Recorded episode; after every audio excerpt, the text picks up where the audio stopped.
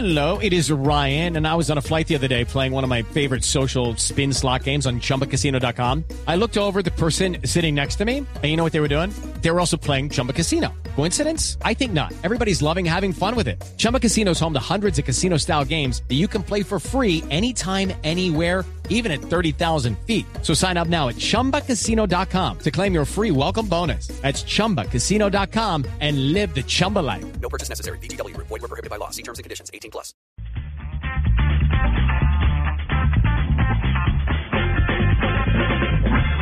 Eric, buenos días. Eh, María Clara, saludo muy especial para Catalina, su primer día de colegio.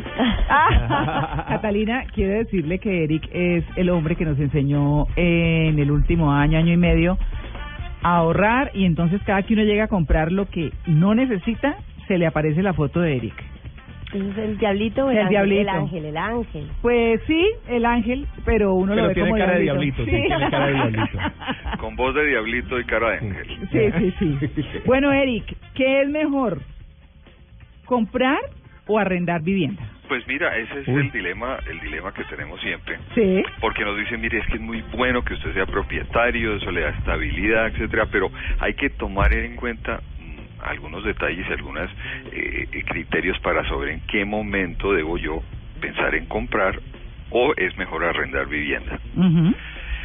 Empecemos por lo primero. Fíjate que en, eh, para, para un ejemplo, en Bogotá, según un estudio del BID, del Banco Interamericano de Desarrollo, 40% de los habitantes de Bogotá paga arriendo todavía, no son propietarios.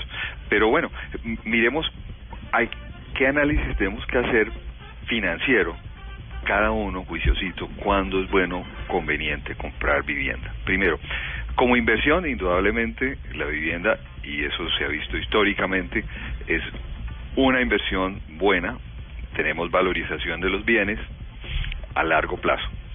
Y si ese, ese, ese bien por algún motivo no lo vamos a utilizar porque nos trasladaron de trabajo, por, por algún motivo, siempre puede en un momento eh, ser arrendado y, esa, y ese arriendo pagar las cuotas de los créditos que tomemos.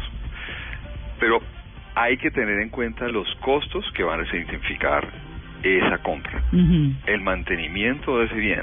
Hoy se está cuestionando mucho en Bogotá con, con, con esta eh, protesta sobre los prediales, más el impuesto sobre el patrimonio, que se está volviendo muy costoso eh, ser dueño de, de un, de un bien en lugar de arrendar, Sí, los impuestos. porque los impuestos han venido en una cascada tremenda, eh, eh, tasando altísimo a quien es propietario en lugar del que es eh, arrendatario. Entonces hay que tener en cuenta hacer los números de cuánto me van a costar los impuestos. Si yo voy, a, por ejemplo, a comprar un apartamento y lo tengo que arrendar, el, el costo del solo predial es un mes y medio de arriendo, hay que dedicarlo solamente al predial.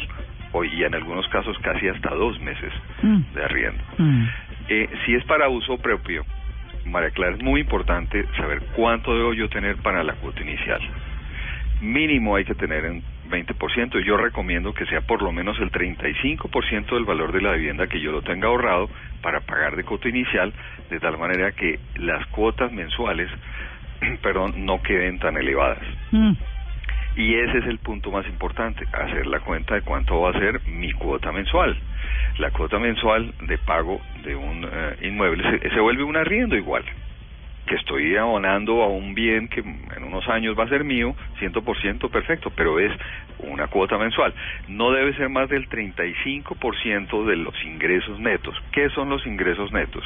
María Clara, es si yo descuento de lo que yo gano, todos mis eh, gastos básicos, que es el pago de seguridad social, eh, las retenciones en la fuente, etcétera, y lo que me queda para gastar, a eso le saco el 35% y eso es lo que máximo debo pagar de cuota mensual. O si no, en corto tiempo vamos a vernos colgados, me voy a ver colgado en no cumplir con las cuotas eh, mensuales de ese crédito.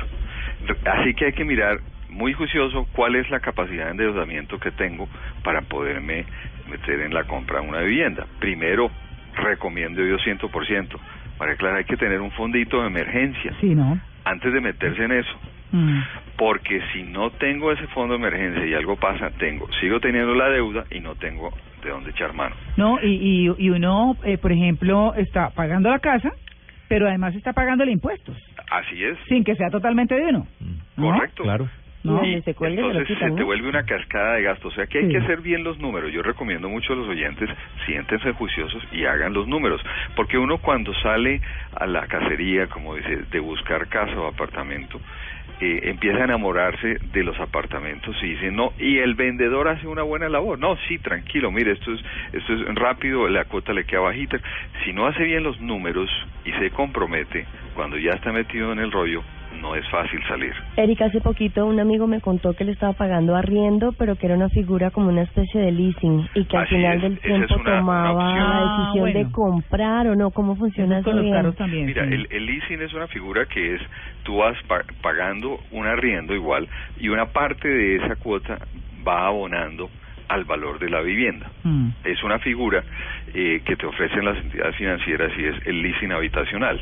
Y, y es una figura que, que también puede ser mm, bien interesante de mirar en, en los números porque te permite mantener la, la disciplina del pago de arriendo, pero vas abonando a tu a, a- a tu vivienda. El, el único problema es que la vivienda sigue siendo de propiedad de la del leasing, ya no es tuya.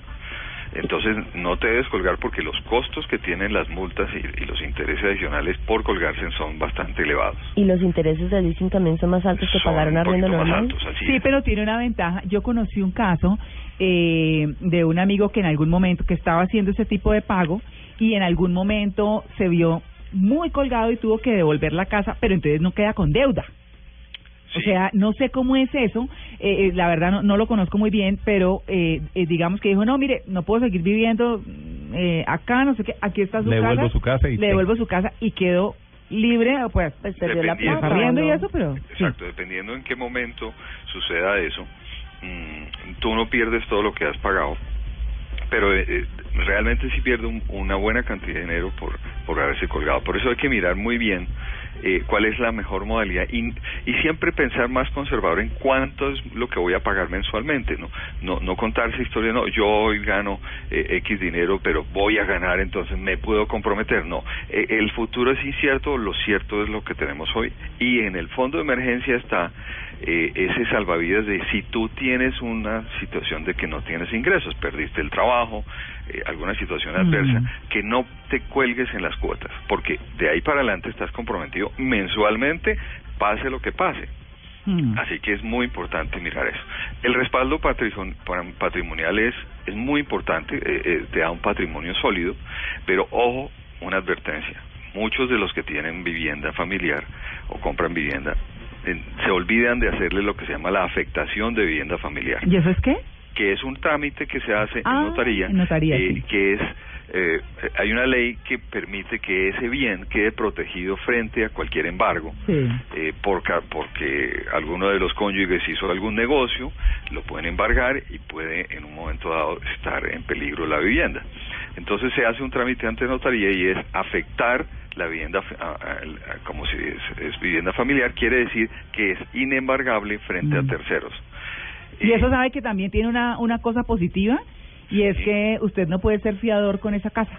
nunca. Entonces le quita a uno ese problema de estar diciendo, ay no, mire, en es que... todo, que en todo momento hacer". es más Sí. las personas que pueden entrar en insolvencia con la Sí. nueva ley de insolvencia esa esa vivienda queda totalmente protegida de cualquiera de los acreedores o sea que es muy importante si se hace eso eh, comprar vivienda ya cuando estamos casados hacer inmediatamente la afectación de vivienda familiar para proteger ese bien muy importante ahora ¿cuándo es importante eh, o, o- o recomendable arrendar? porque también es una opción válida. Primero, eh, las personas jóvenes le- les es mejor eh, arrendar algo mm, pequeño y, y dedicar su dinero a ahorros para precisamente lograr tener las cuotas eh, eh, o entre más cuota inicial se tenga mejor Mm. si se vive en, en pareja y estamos pues por tener un hijo, ahora ustedes hablaban del, del tema de las mamás pues eh, teniendo eh, toda esa ocupación con los hijos, bueno, esos son más gastos Mm. y hay que también meterlos en el presupuesto y, y si nos comprometemos en, en unas cuotas altas, eh, la llegada de un hijo puede ser un estrés muy complicado a nivel financiero. Claro que sí. Eh, si no estamos muy seguros con la pareja, ese es un tema muy Mm. importante. Ah, es mejor arrendar. porque porque Sí. ya un compromiso financiero nos obliga a los dos a, a tener un compromiso serio eh, no tener problemas más adelante en que esas separaciones por por esos enamoramientos rápidos parejas que se van a ir juntas y compran y después el problema es es más grave así que bueno tómenlo con calma arrienden eh, y cuando esté solidificada esa relación, ahí sí pueden pensar en hacerlo. Así que son, son opciones, mm, las dos son perfe- perfectamente válidas, depende del estado en que nos encontremos en nuestra vida y, y de esos números que hay que hacer, María Clara. Es muy importante, Mm. sentémonos y hagamos los números. Claro que sí. Pues bueno, Eric, gracias. Una pildorita más. Señor. En esta sección que hablemos de plata, que Catalina no se preocupe que vamos a hablar de ella. Yo lo pensé. No vamos a Bueno, pero de Eric, bueno, pero Eric, recordar a los oyentes que están en Medellín, invitarlos a Expo Artesano, ¿no? Por supuesto, 2015, a gastar dinero. ¿Eh? Sí. Esta sería como la, la, la excepción a la regla. Sí, sí, sí. Seguro. Diego, los que, lo que esté en el presupuesto, ¿no? No, claro. Ay,